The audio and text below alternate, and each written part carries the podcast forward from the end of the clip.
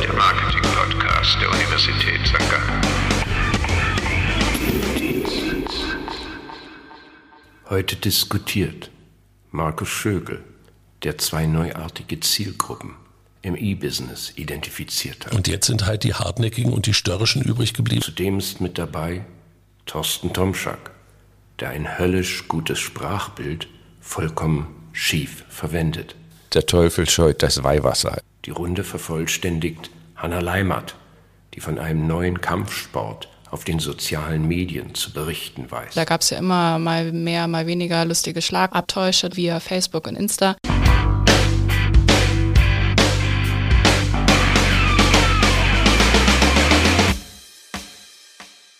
Ich habe heute ein Thema dabei, was mir auf der Seite des Wall Street Journals über den Weg lief und sich mit einigen Beobachtungen und Diskussionen in den letzten Wochen im professionell wie privaten Umfeld ganz gut deckt. Die Überschrift heißt Will Bricks Save Clicks? Und worum es geht, ist, dass, das muss man vielleicht nochmal erwähnen, man erinnere sich dran, Online-Umsatz, E-Commerce in den Jahren 2021 bis zu 22, 23 Prozent hoch. In den Vereinigten Staaten hat der E-Commerce seitdem einen Marktanteil von je nach Branche zwischen 15 und 20 20 Prozent ist, also fest etabliert. Und jetzt stellt man fest, dass die vielen Spieler, die sehr stark auf den Online-Bereich setzen, also die man auch häufig die Pure Plays nennt, auf einmal feststellen, dass ihre eigene Ertragslage, also das Wall Street Journals nennt dort Zahlen, die sich auf ein EBITDA beziehen, also ein Earning Before Income Tax und Deductions, so weit runtergegangen sind oder so weit runtergehen, je mehr ein Unternehmen einen puren Online-Umsatz hat. Und das hat mich ein bisschen dazu veranlasst, das mir noch ein bisschen näher anzugucken. Der Artikel nennt dann auch Gründe für das Ganze und ein Grund ist, dass ähm, die Werbekosten anscheinend bei einigen Anbietern im sozialen Medienbereich, vor allen Dingen bei Meta anscheinend in den USA, um 30 Prozent für Anzeigen gestiegen sind in letzter Zeit. Das erhöht natürlich die Kundenakquisitionskosten, von denen man immer gesagt hat, die wären online so gering. Ein zweiter Grund, der genannt wird, ist, dass dieses Wachstum, was da ja noch kommen könnte oder was da online kommen sollte, immer schwieriger wird, weil die Kunden, die in gewissen Form online affin waren, durch die harte Zeit der Pandemie eigentlich sozusagen evangelisiert wurden für das Online-Geschäft für den E-Commerce. Und jetzt sind halt die hartnäckigen und die störrischen übrig geblieben, die natürlich teurer in Akquise sind und ich die nicht so einfach überzeugen kann, dass online für die eine echte Option ist. Und vor dem Hintergrund, wenn man sich jetzt so bestimmte Ansätze anguckt und auch wie der Artikel da beschreibt, gibt es ja so richtige Klicks im Bricks Player, die also entweder als Direct-to-Consumer-Ansatz, wie zum Beispiel Warby Parker oder hier in Europa View, sich darum kümmern, on- und offline extrem zu integrieren. Und Warby Parker sagt zum Beispiel für die Vereinigten Staaten, dass sie ihren Store-Ausbau maximal vorantreiben wollen, weil sie damit wohl ihre eigene Marge bis auf 35 Prozent in den nächsten zwei Jahren bekommen wollen und damit wirklich in die Zone der Profitabilität vorstoßen wollen. Dann spricht man mit kleineren E-Commerce-Boutique-Anbietern in der Schweiz und während des Tees auf einer Tagung oder in irgendwelchen Meetings kommt man mal auf die Adspends, die die haben und dann sagen die auch, na, wir überweisen mal 30.000 Franken locker pro Monat ähm, an bestimmte Suchmaschinen und dann fragt man sich schon, ist da eine Trendwende erkenntlich, dass E-Commerce nicht mehr die günstige Kundenakquisitionsgeschichte ist, sondern inzwischen eben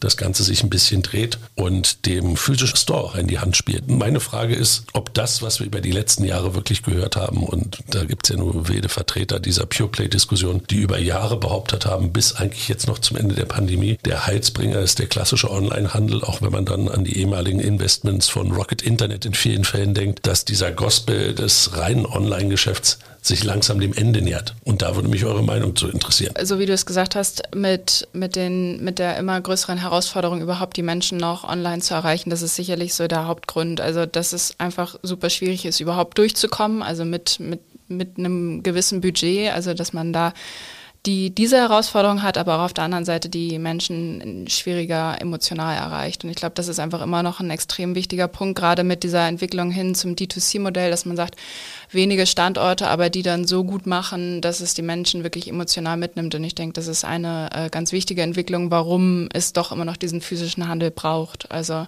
das wäre jetzt so der, der erste Aspekt, den ich da sehe.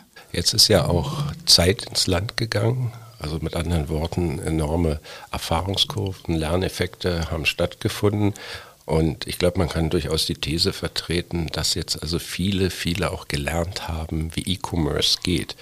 Also es ist, ich würde es heute so formulieren, für einen BRICS-Anbieter ist es heute halt wesentlich leichter, zum Klicks-Anbieter zu werden, als andersrum als Klicks-Anbieter zum BRICS-Anbieter mhm. zu werden. Also wenn man sich zum Beispiel gewisse Regionen in den Vereinigten Staaten ansieht, wo jetzt, ich sag mal, der Klicks-Anbieter Amazon auf den BRICS-Anbieter Walmart trifft, dann hat man doch häufig schon den Eindruck, dass Walmart jetzt doch gewisse Wettbewerbsvorteile schlichtweg hat, weil die halt an den guten Standorten sitzen und wissen, wie dieses BRICS-Business funktioniert und inzwischen einfach gelernt haben, wie E-Commerce funktioniert. Vielleicht noch eine Zahl hinterhergestreuselt, die würde so ein bisschen unterstützen, was du gerade gesagt hast, Thorsten. In Amerika geht man für das erste Quarter von 2022 davon aus, dass der Anteil der Verkäufe im Lebensmittel- und im Einzelhandel um 60, für 16 Prozent schon wieder in Mall-Shopping war, also physisches Einkaufen nach amerikanischen Muster. Ich bin mir aber nicht ganz so sicher, ob das, ob das nur der reine Vorteil von Walmart ist.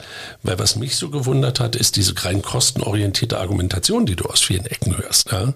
Und das ist natürlich klar, in dem, in dem Umfeld, in dem wir uns gerade bewegen, ist alles, was nicht Umsatz bringt, erstmal muss man zu reduzieren und zurechtstutzen. Und diese kostenmäßige Betrachtung ist schon spannend, weil aus meiner Sicht war das über Jahre das Argument, warum man E-Commerce gemacht hat, dass du einfach eine bessere Kostenstruktur hast, dass du schlanker bist, dass du mit kleineren Margen auskommen kannst. Und jetzt bewahrheitet sich eigentlich, wenn die Ebbe kommt, sieht man ganz wenige ohne Badehose, ganz wenige mit Badehose. Und viele stehen halt da und haben sich gar nicht um ihre Kosten gekümmert, habe ich so den Eindruck. Und das erschreckt mich so, weil eigentlich müsstest du ja als Online-Anbieter das Erste, was du machst, du drehst jeden Franken oder jeden Cent zweimal um, weil du einfach deine Operations so tight sind, dass du gucken musst, wie es funktioniert. Und da jetzt dann auf einmal zu sagen, die Kosten steigen so, als wenn die vorher gepennt hätten, das stört mich halt so ein bisschen. Aber ich glaube, da sind schon auch externe Veränderungen Veränderung im Markt drin. Also wir haben da eine krasse Konsolidierung. Also ich meine, wenn man sich alleine Amazon anschaut, wie da untereinander die einzelnen genau, Händler aufgekauft werden und da einfach immer mehr Konglomerate entstehen und da sich als Einzelner durchzusetzen, wird dann halt doch immer schwerer und dann ist es teilweise halt wieder einfacher in der physischen Welt. Dann haben wir dazu halt diese Normalisierung, also E-Commerce geht wieder, normalisiert sich auf das Normal äh, in der Entwicklung, wo ja. wir während Corona halt diesen Katalysator hatten, das ist einmal hochgeschnellt und jetzt sehen wir, es geht eigentlich zurück und es ist nicht so, dass E-Commerce jetzt weiterhin exponentiell wächst. Da ja. wird sicherlich die Inflation auch viel zu tun haben, aber es ist einfach wieder eine Rückbewegung. Und in diesem Zuge ist es sicherlich charmant zu sagen, gut, wir gehen wieder in die Städte rein und machen da gute Konzepte, um die Menschen irgendwie wieder ja. zu erreichen. Also geht für mich vollkommen auf. Ich glaube auch, dass es enorm wichtig ist, genau zu differenzieren. Wenn wir zum Beispiel uns Gedanken machen über die jeweiligen Value Positioning Strategien, dann ist es halt schon interessant zu gucken, wie gehen the same for less Anbieter miteinander um, also sprich Amazon gegen Walmart. Und wenn wir dann ins andere Feld gehen, More for More, also wo wir dann häufig eben auch im D2C wären, da haben wir ganz andere Spielregeln. Ja, also ich glaube, Markus äh, Kostenargumentation, die greift natürlich unmittelbar in dem The Same for Less Segment, aber in, wenn wir in dem More for More Segment sind, dann spielt es halt doch mehr eine Rolle, welche Erlebnisse kann ich vermitteln, wie kann ich meine Marke zum Leben erwecken. Ja, und dann glaube ich eben auch, dass es natürlich schon eine Rolle spielt, welche Erfahrungen habe ich im physischen Einzelhandel gesammelt, bin ich tatsächlich ja. in der Lage, da sensationelle Ladenflächen aufzubauen, in denen Kunden etwas erleben können. Jetzt argumentiert ihr beide sehr schwarz-weiß. Ich glaube, dass die Wahrheit genau dazwischen liegt, im Grauen, nämlich in der schlauen Verknüpfung des Digitalen mit dem physischen. Muss man sich mal Best Buy angucken, finde ich, weil was Best Buy da inzwischen liefert, dass der Kunde im Laden wirklich nicht das findet, was er vielleicht sucht, aber hinterher rausgeht und was gefunden hat, was er braucht. Das ist zum Beispiel etwas, was, was, der, was der CEO der Ruby äh, vor Jahren mal verkündet hat und gesagt hat, wir können nicht davon ausgehen, wenn die bei uns in den Laden reinkommen, dass die ein Foto machen und dann bei Amazon kaufen. Es ist unser Fehler, wenn wir die nicht richtig beraten können. Und dieses Umdenken, dieses Verstehen, dass auch der Kunde natürlich nicht nur digital oder nur physisch ist. Ich werde ja jetzt nicht aufhören, irgendwo was einzukaufen. Ja?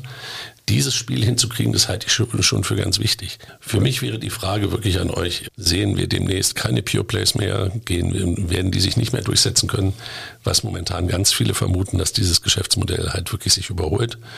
Oder sehen wir einfach nur die Renaissance des klassischen Handels, der jetzt verstanden hat, wie digital funktioniert? Ich bin durchaus der Meinung, dass Pure Plays auch in Zukunft eine Existenzberechtigung haben. Es ist halt einfach schlichtweg eine Frage A natürlich des Geschäftsmodells und B ganz klassisch des Marketings.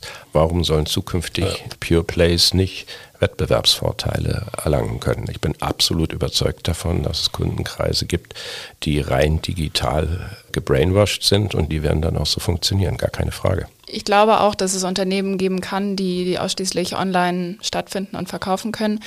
Aber ich glaube, es wird immer schwieriger, gerade dadurch, was wir besprochen hatten, da sich durchzusetzen, äh, die Menschen zu erreichen. Ich glaube, sobald es eine emotionale Komponente hat, braucht es den physischen Handel und braucht es die physische Präsenz in, in den Städten. Ich wäre vorsichtig in den nächsten Jahren, diesen Pure Play-Gedanken wirklich als den einzigen zu sehen, sondern da die Zeiten sind halt vorbei. Ja, und ich glaube, dass das Kundenverständnis, das Integrierte, was der mit Technik bei mir im Laden macht, viel wichtiger ist in Zukunft, als nur zu verstehen, dass ich digitalen Vorteil habe, indem ich irgendwelche Schnittstellen offenlege und mit irgendeinem mich verknüpfe.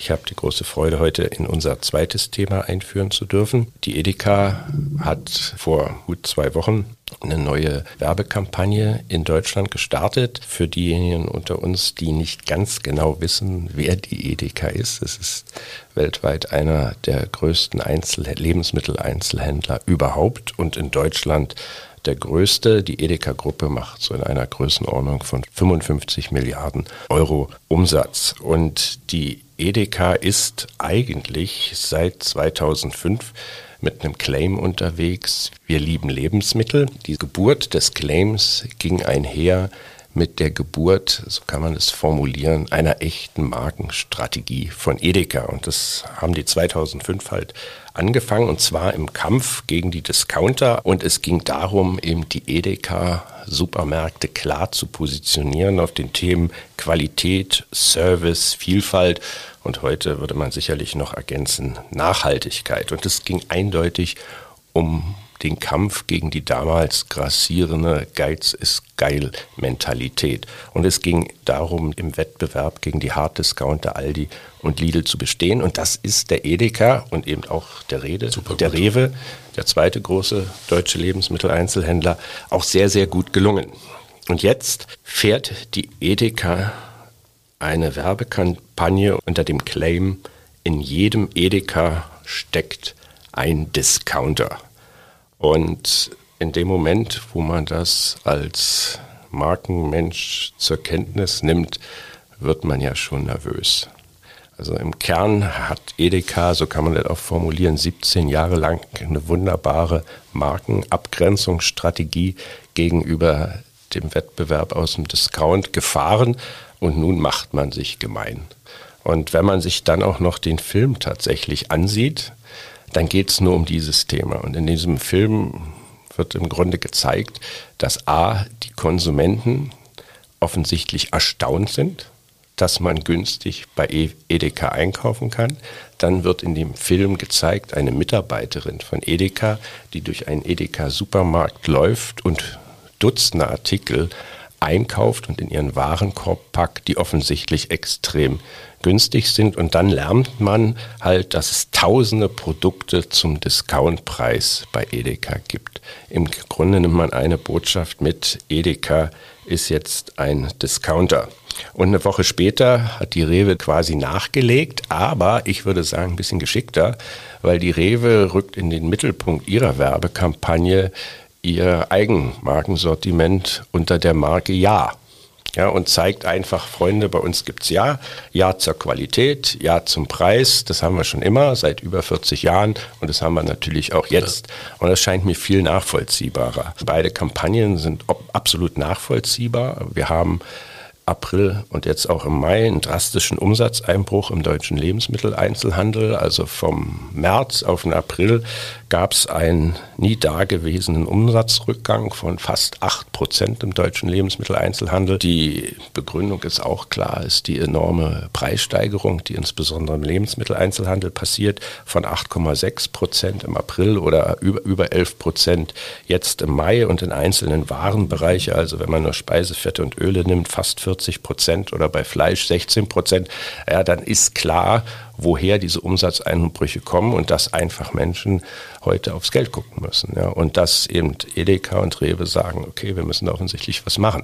Ich glaube grundsätzlich, wenn man mal sich Edeka in der Vergangenheit anschaut oder auch Rewe in der Kommunikation, die spielen ja das Thema Preis eigentlich jedes Jahr. Also sie haben ihre Kampagnengestaltung, die geht auf Grillen, Weihnachten, Ostern und Preis und dann nochmal Vielfalt zwischendrin und bewusste Ernährung.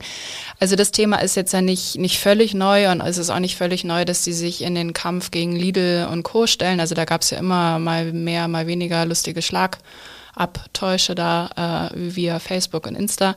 Also das ist, finde ich, jetzt nicht sonderlich neu. Und ich verstehe auch, dass sie jetzt vor diesem Hintergrund, den du beschrieben hast, nochmal den Preis wirklich in den Vordergrund rücken, weil es halt einfach gerade das, das wichtigste Thema ist. Und sie sagen, oder man merkt ja auch bei Edeka, die haben keine Zielgruppe, die, die segmentieren nicht. Das ist einfach jeder Mensch in Deutschland, den sie ansprechen wollen. Und das ist nun mal das Thema, was gerade bewegt. Und da gibt es dann auch Zeiten, wo andere Themen mehr bewegen. Also vor dem Hintergrund verstehe ich das total. Was mich einfach ein bisschen stört, ist auch diese Umsetzung, die du beschrieben hast, weil sie haben sich, ich finde, sie haben sich nicht vorher differenziert durch, dadurch, dass sie nicht den Preis kommuniziert haben oder gespielt haben, sondern dass sie es einfach immer auf einer anderen Ebene hatten. Sie sind immer in diesen Diskussionen und ja, in diesem Schlagabtausch mit Lidl immer ein bisschen souveräner hervorgegangen. Und das gelingt ihnen, finde ich, mit dieser Kampagne eher weniger. Das wäre der, der Aspekt, der mich da so ein bisschen stört. Aber jetzt hat ein Unternehmen wie die Edeka 15 Jahre gekämpft, um sich ein Markenimage zu geben, was sie endlich aus dieser besser versus billiger Falle rausholt und sie wirklich auch wirklich einzigartig positioniert mit tollen Kampagnen, mit tollen Ideen, die Souveränität, da gebe ich dir recht. Aber ich fühle mich zurückerinnert an alte Lehrbücher und alte Vorlesungen in Berlin, wo ich Dozenten hatte, die immer gesagt haben, zwischen den Stühlen sitzen macht wenig Sinn und das Preisimage, was du dir im Handel holst, wirst du nie wieder los. Und ich glaube auch, dass es dem Wettbewerbsvorteil, den Edeka mal so sauber angestrebt hat, nicht so gut tut, sich selber im Kern als Discounter zu be bezeichnen. Es geht hier wirklich darum, wie du das kommunizierst. Ja. Ja, ich meine, es ist ja schlichtweg so, dass ich als Händler günstige Angebote habe. Das können wir auch bei der Migro oder Absolut. bei der Coop hier ja. in der Schweiz beobachten. Die haben im Grunde dieselbe Strategie wie Rewe und Edeka in dem Sinne hast du einen Discounter bei der Migro und einen Discounter im Koop drin.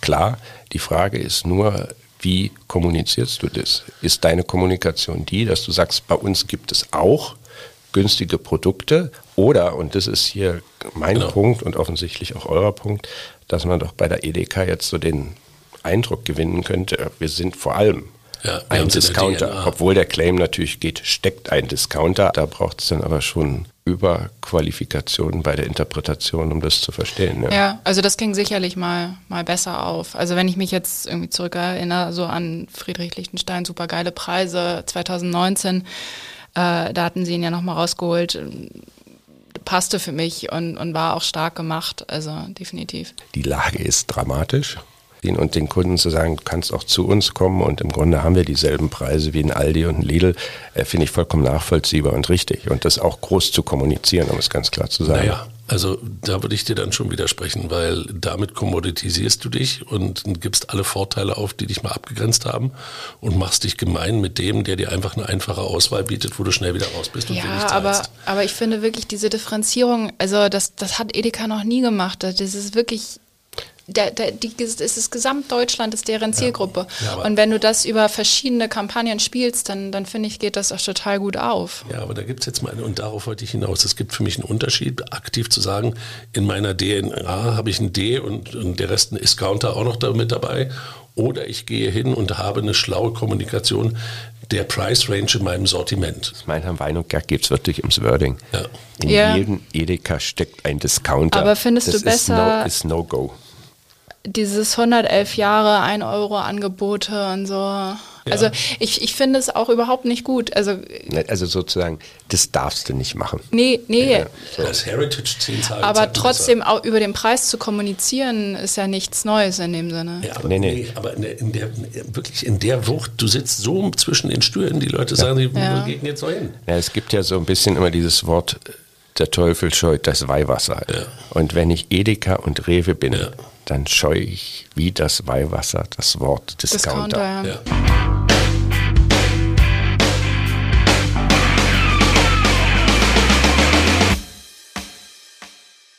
Dann komme ich zum dritten Thema. Äh, vor wenigen Tagen wurde bekannt gegeben, dass Zalando eine Mehrheitsbeteiligung an dem Fashion-Blog High Snobiety erworben hat.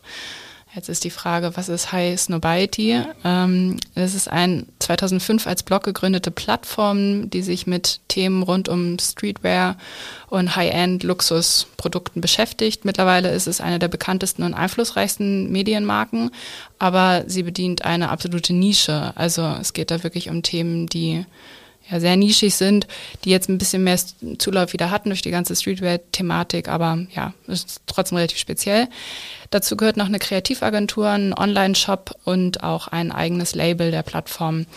Heute zählt äh, High Nobility mit mehr als 200 Mitarbeitern ja schon zu den größeren Unternehmen in der Medienbranche mit Dependancen in New York, LA, London, Amsterdam und Mailand, also sind global aktiv, kommen aber aus Berlin.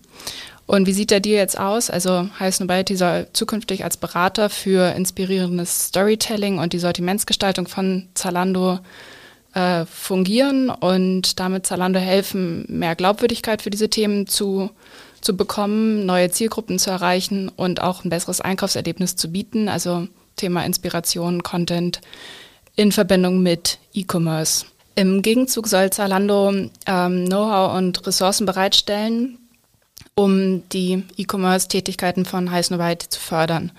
Die Zusammenarbeit sieht jetzt so aus, dass der Gründer von, von Heiß Nobiety, David Fischer, eine Minderheitsbeteiligung hält und die Plattform behält auch die redaktionelle Eigenständigkeit. Also es wird jetzt nicht über, übergeleitet sozusagen, sondern die Plattform bleibt weiterhin bestehen und die Managementstruktur bleibt auch weiterhin unverändert. Jetzt meine Frage an euch, was meint ihr, geht der Plan beiderseitig auf? E-Commerce goes Content, würde ich das mal formulieren so ein bisschen knapp und lapidar und lapsch. Aber dass man hingeht und sagt, wir müssen mehr Geschichten in petto haben und vielleicht auch mehr von Geschichten lernen, die von Journalisten geschrieben sind, um einen Unterschied im Markt zu machen, glaube ich, kann ich verstehen, gerade bei dem Weg, den auch About You oder auch Zalando gehen und sich versuchen immer mehr darüber abzugrenzen, dass sie wirkliche Geschichten erzählen können oder Erlebnisse und Geschichten verkaufen können ist das, glaube ich, der Weg, den, den viele gehen, um sich eben auch aus der Vergleichbarkeit rauszukriegen. Ähm, sich so einen wirklich nischigen oder spitzen Block zu suchen, um da den Content abzufischen und denen zu helfen, den E-Commerce voranzutreiben, wäre für mich eigentlich der Case einer klassischen strategischen Allianz gewesen. Jetzt hat einer vielleicht mehr Geld in der Tasche gehabt und jetzt gesagt, jetzt kaufen wir die mal. Da weiß ich nicht, ob das Kaufen, wir hatten das neulich auch schon mal mit den Ankerkrauts und anderen mhm. Themen, ob dieses immer Kaufen von Startups, gut, jetzt ist, Start, ist ein Zalando ein Grown-Up, was ein Startup kauft, aber die Großen, die Kleinen kaufen, um die Kompetenzen reinzuholen. Ich bin da immer ein bisschen skeptisch, ob dann wirklich die Kompetenzen mitkommen oder einfach nur die Texte und die Schreibmaschinen quasi den Tisch wechseln, ganz böse gesagt. Und äh, das muss ich weisen, ob der ehemalige Gründer und Besitzer da wirklich weiterscheiden und weiten kann. Und dann kann ich mir schon vorstellen, dass man da gegenseitig was lernen kann. Ja, also aus meiner Sicht ist es eine wunderbare Basis, die es da bei Heiß Nobility gibt. Und ich meine, der Blog hat sich jetzt über 17 Jahre evolutorisch entwickelt, ist glasklar positioniert, global positioniert, erreicht Größenordnung 8 bis 10 Millionen Menschen jeden Monat. Und das ist natürlich eine wunderbare Nische, die man da beherrscht.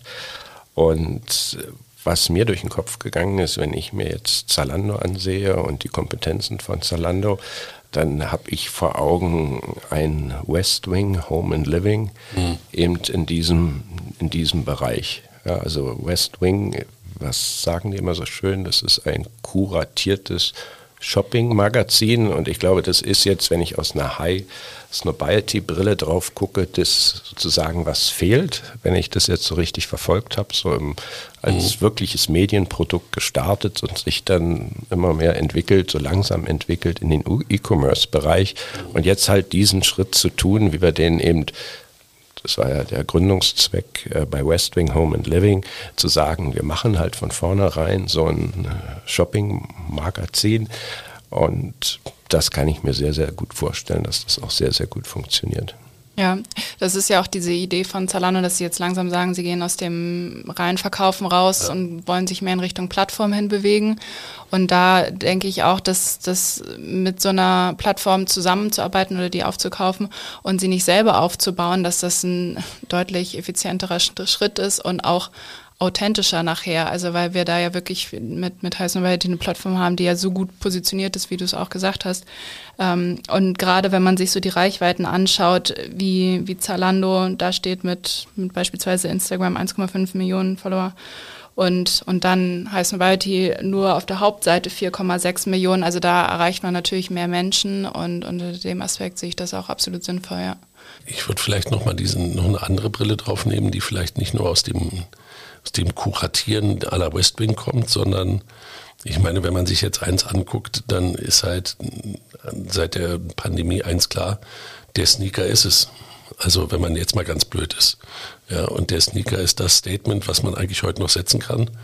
Und mit dem Sneaker kann man äh, angefangen von Raffles, Sondereditionen etc. so viel Menschen inzwischen bewegen, die sich dafür interessieren, dass das, glaube ich, nochmal ein Connex ist, der sowohl ähm, der High Snobiety was bringt, als auch den Zalando-Leuten nochmal was bringt in Richtung Kompetenzaufbau, in Richtung Content, in Richtung Streetwear etc. etc. Was sie sicherlich schon hatten, keine Frage. Aber was jetzt nochmal verstärkt wird, man sieht es ja auch auf den Einzelhandelsflächen in den Department Stores, wenn eins aufgemacht wird, da machen die alle ein Streetwear Department gerade auf.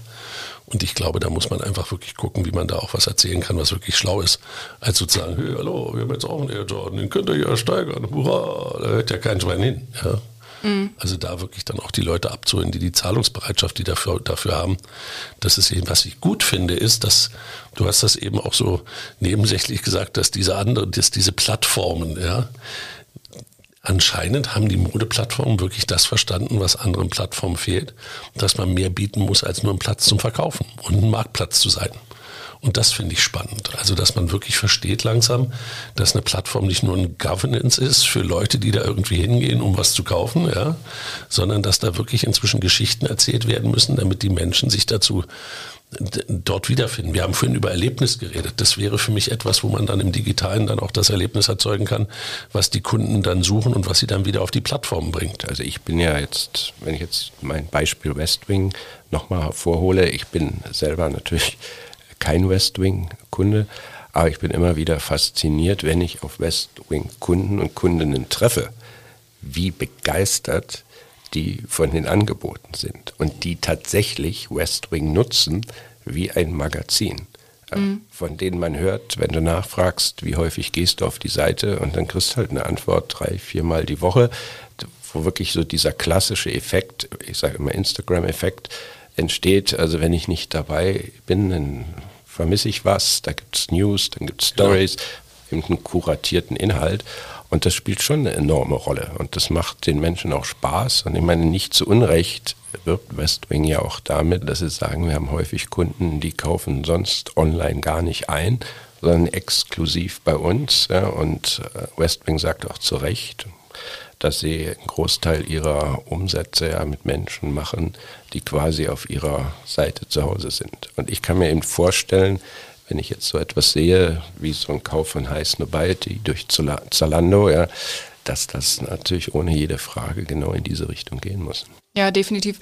Gerade weil sie selber ja auch äh, das so bespielen, dass du, wenn du mal auf die, die Insta-Seite gehst oder Facebook, äh, wirklich die zehn neuen Posts pro Tag kommen. Also da wird, wird am laufenden Band produziert und das ist ja auch der Aspekt, warum es überhaupt so viele Mitarbeiter braucht für so einen Blog. Also einfach um den Content immer zu liefern, definitiv, ja was hat hier Zalando gekauft? Eine Storytelling-Maschine. Genau, und da äh, finde ich schon noch die Frage da, die, die du ganz am Anfang nochmal gestellt hast, Markus, die Frage, bleibt dieser Mythos bestehen oder geht da auch ein Stück weit was kaputt durch den Kauf? Also ich finde, wenn man das ja immer beurteilt, qui bono von dieser, diesem Zusammengehen und diesem Aufkaufen, ich habe fast das Gefühl, dass die High Snobiety-Leute da diesmal den, den schlaueren Move gemacht haben, indem sie jetzt eigentlich einen großen Backbone hinter sich haben, der eigentlich gucken muss, dass er was draus machen kann. Und das E-Commerce-Know-how und das Weiterentwickeln von High Snobiety ja, mit der Post kommt. Also sich logisch ergibt und eigentlich auch aus meiner Sicht, wenn die Reputation bestehen bleibt, vor allen Dingen eine operative Sache des, des Aufsetzens, der, der ganzen Strukturen, des richtigen Brandings ist. Aber die Geschichte kann man eigentlich schon ganz gut anwenden. Und insofern haben die eigentlich einen ganz schlauen Move gemacht. Also mussten es an Know-how sich nicht einkaufen, sondern wurden gekauft und haben damit weiterhin Wachstumschancen, die Marke nach vorne zu bringen. Das hört sich so insgesamt nach einem, ganz, nach einem ganz schlauen Konzept an, muss ich mal ganz ehrlich sagen. Dann komme ich zur abschließenden Frage. Äh, was meint ihr, hat sich die Aktion für beide gelohnt oder gibt es nur einen Gewinner oder gibt es gar keinen Gewinner? Wie schätzt ihr das ein? Hier gewinnen wir beide. Schönes, spitzes Konzept, was Zalando gut tut, heißt Nobility mit viel Möglichkeiten, was man damit treiben kann. Und Markus hatte ja ausgeführt, warum es aus der Sicht von High Snobiety ohne Frage ein guter Deal ist. Dem stimme ich also hundertprozentig zu.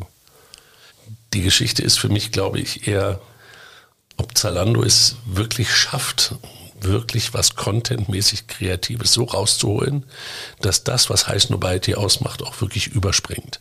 Meiner Meinung nach haben beide gewonnen. Also es geht jetzt um die gelungene Umsetzung und meine Hoffnung, dass, dass da nicht was kaputt geht bei High Snobiety und dass Zalando das sinnvoll nutzt. Aber ich denke auch, es ist eine super gelungene Akquisition, hat sich gelohnt.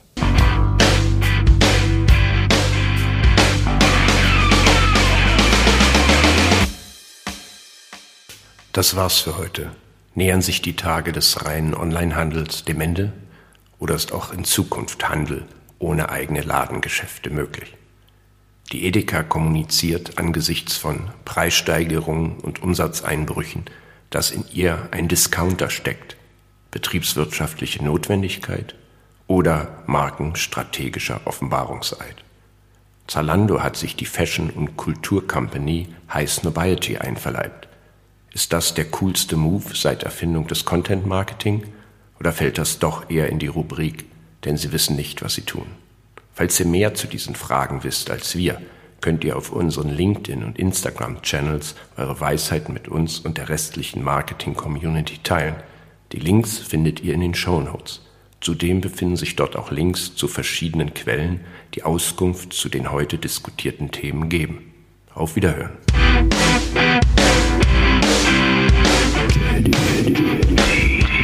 Dun, dun, well.